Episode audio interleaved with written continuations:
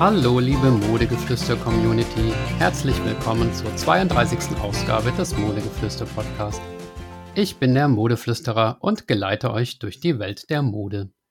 Heute mal mit einer statistischen Herangehensweise. Es geht nämlich um die größten Textilhäuser und Bekleidungsgeschäfte. Dazu habe ich neulich eine Statistik gel gelesen oder gesehen, die ich interessant fand und euch nicht vorenthalten wollte. Die Statistik, die kommt von Statista, das ist nicht die offizielle Statistikseite der Bundesregierung, die heißt Destatis, aber sie ist auch ziemlich anerkannt. Die Daten sind vom Zeitraum 2018 bis 2021, also nicht ganz aktuell, aber über diesen Vierjahresdurchschnitt, ähm, deswegen glaube ich ziemlich aussagekräftig immer noch. Berücksichtigt sind äh, nur Geschäfte mit Filialen, also der umsatzstärkste deutsche Modekonzern, der ist hier nicht dabei, weil er vorwiegend Versandhandel betreibt und keine eigenen Filialen hat. Vielleicht wisst ihr, welchen ich meine. Es ist die Otto Group. Zu der gehören solche Marken wie natürlich Otto selbst, ähm, About You, Limango, Bon Prix, da kriege ich immer diesen Katalog zugeschickt, ich weiß gar nicht warum, ähm, My Toys, also diese, dieser Spielzeugladen, Wittweiden, früher auch Neckermann, also das gehört alles zu Otto. Aber wie gesagt, hier geht es um Unternehmen, die Bekleidungsgeschäfte betreiben und die Statistik listet auf, wie viel Prozent der Deutschen ab 14 Jahren in den letzten sechs Monaten während dieses Bezugszeitraums, also ich nehme die Zahlen von 2021, ähm, bei dem jeweiligen Geschäft eingekauft haben. Los geht es mit Platz 10 und zwar ist das NKD. 7,9 Prozent der Deutschen haben im Jahr 21 in den letzten sechs Monaten bei NKD eingekauft. Also mir kommt das wahnsinnig viel vor. Also von zwölf Leuten, die ihr kennt, hat einer davon in den letzten sechs Monaten bei NKD eingekauft. Okay, ich gehöre nicht dazu. NKD vertreibt äh, Alltags- und Sportkleidung, Heimtextilien. Was sind denn Heimtextilien? Ähm, und kleinere Einrichtungsgegenstände im sogenannten unteren Preissegment. NKD steht übrigens für niedrig kalkuliert Discount. Also das gehört auf jeden Fall in die Kategorie unnützes Wissen. Platz 9 gehört Adler. 8% der Deutschen ab 14 Jahre haben in den letzten sechs Monaten im Jahr 21 bei Adler eingekauft. Ich weiß noch, als ich Teenie war und dann Anzüge brauchte, zum Beispiel für die Konfirmation, da ist meine Mutter mit mir zum Adler marschiert. Da gab es dann seriöse Herren im Anzug, die da in der Anzugabteilung gewartet haben und dann entsprechend beraten haben. Von den Geschäften gibt es in Deutschland aktuell immerhin 133 Stück. Infolge von Corona wurde Adler aber insolvent und wurde dann an die Zeitfrachtgruppe verkauft.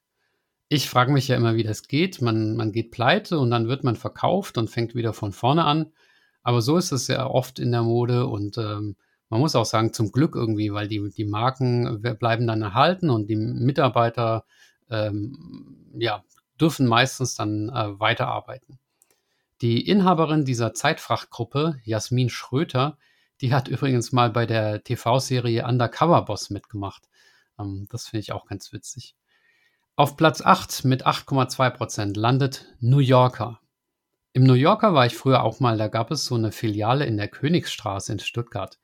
Das war so zu meiner Teenie-Zeit, wenn man cool war, dann ging man samstags mit Freunden aus der Schule zum Shoppen nach Stuttgart auf die Königsstraße. Und äh, unter den coolen Läden war dann der New Yorker ganz weit vorne angesehen. Also die Zielgruppe da sind definitiv jüngere Leute.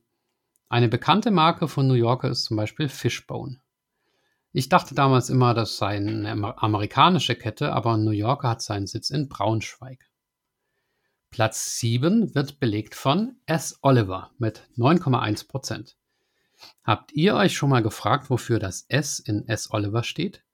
Das ist eine Abkürzung für Sir, denn der erste Laden 1969 in Würzburg hieß Sir Oliver. Und Oliver lehnte sich an den Roman Oliver Twist an. S. Oliver Produkte werden heute in über 20 Ländern angeboten. Es gibt eigene Läden, aber auch Versandhandel. Die machen den Versandhandel allerdings nicht selbst, sondern in Kooperation mit der Otto Group. Produziert äh, wird überwiegend da, wo man halt in der weltweiten Textilbranche produziert, also in China, Bangladesch und der Türkei. Hinter der Marke S. Oliver steht angeblich der Leitgedanke von der Familie für die Familie. Okay. Und S. Oliver sammelt ja auch immer wieder Spenden für soziale Projekte und so weiter. Das ist ja auch nicht schlecht. Auf Platz 6 mit 9,4 Prozent landet Taco. Ihr habt sicher auch dieses gelbe Logo von Taco mit der roten Schrift ähm, vor Augen. Ja, Taco hat seinen Sitz in Telgte in Westfalen und ähm, beschäftigt 18.000 Mitarbeiter, davon die meisten in Deutschland. Sie haben 1100 Filialen in Deutschland, also ein riesiges Netz und, und weitere 900 im Ausland. Taco ist natürlich auch eher im sogenannten Niedrigpreissegment anzusiedeln. Und äh, wir bei uns in der Stadt haben so einen äh, Taco-Schuhladen. Ich weiß nicht, ob sie da so ein, so ein eigenes Segment haben für Schuhe, aber ähm, genau. Platz 5 belegt Ernstings Family. Und das ist für mich jetzt echt eine Überraschung, dass die so weit oben sind. Ich hätte gedacht, dass die eher so ja, kleine Wohnungseinrichtungssachen verkaufen und dann halt nebenbei noch ein bisschen Kinderkleidung und Damenkleidung und Männerunterhosen. Aber offenbar ist das mit der Kleidung ein Riesengeschäft.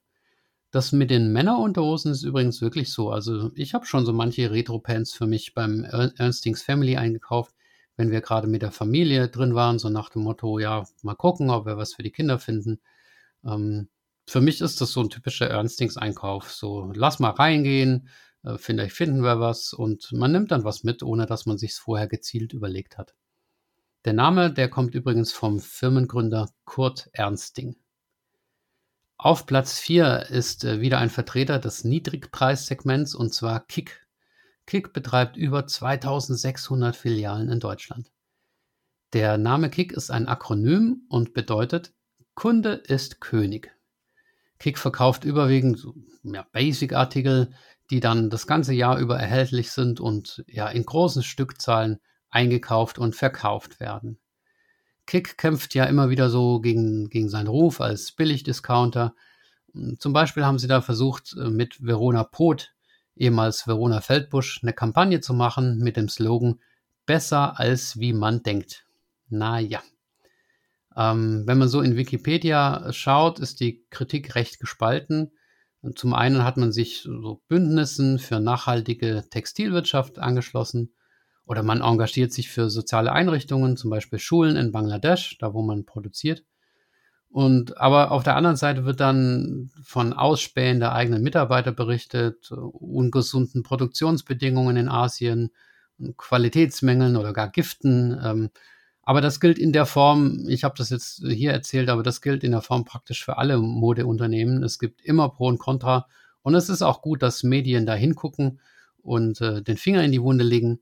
Aber nicht jede vermeintliche Enthüllung äh, ist, dann auch, ähm, ist dann auch fundiert. Also man muss da genau hingucken, ähm, was ich hier leider mit meinen begrenzten Ressourcen nicht kann.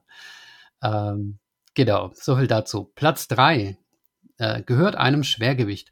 Und zwar Pik und Kloppenburg, alias P und C. Ja, und was musste ich gestern auf LinkedIn lesen?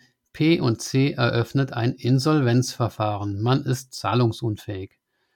Es gab da ein Statement von der ehemaligen ähm, Vorstandsvorsitzenden einer, eines Modegeschäftes, den Namen weiß ich jetzt nicht mehr, die hat einige Fehler aufgelistet, die P&C ihrer Meinung nach gemacht hat.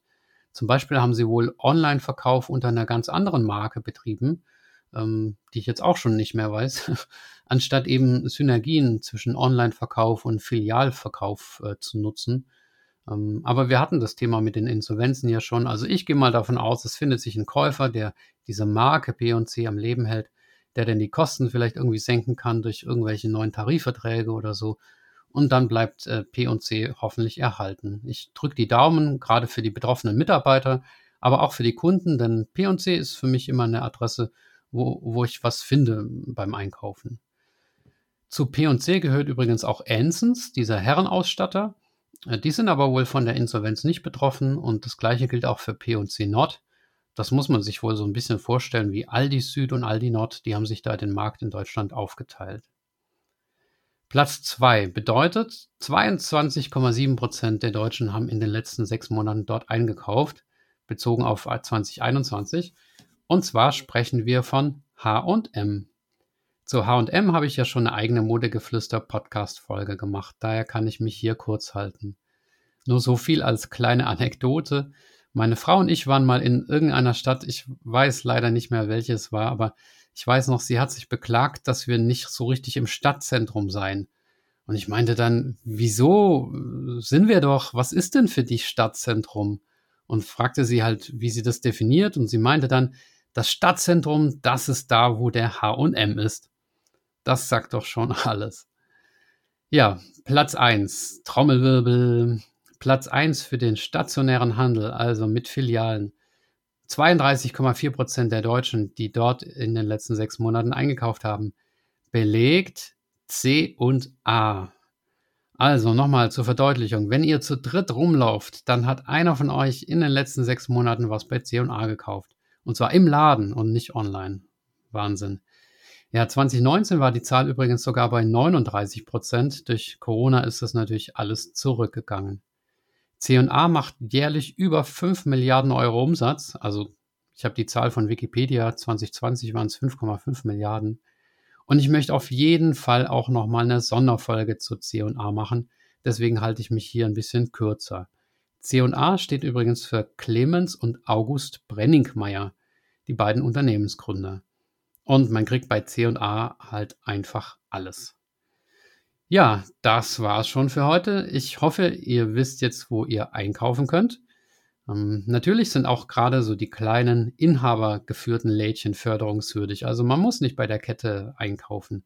Und da gibt es auch ganz viele kleine Lädchen, die dann kreativ sind, äh, sich was überlegen, wie sie Kunden anziehen und binden. Zum Beispiel solche Online-Shows auf YouTube machen, wo sie dann das Sortiment vorführen und man dann live bestellen kann. Also kreativ muss man einfach sein. Dann findet man auch als kleines Geschäft seinen Markt. Ja, bis die Tage. Macht's gut. Ach so, jetzt habe ich den äh, Call to Action vergessen. Abonniert mich äh, und so weiter und so fort. bis dann, euer Modeflüsterer.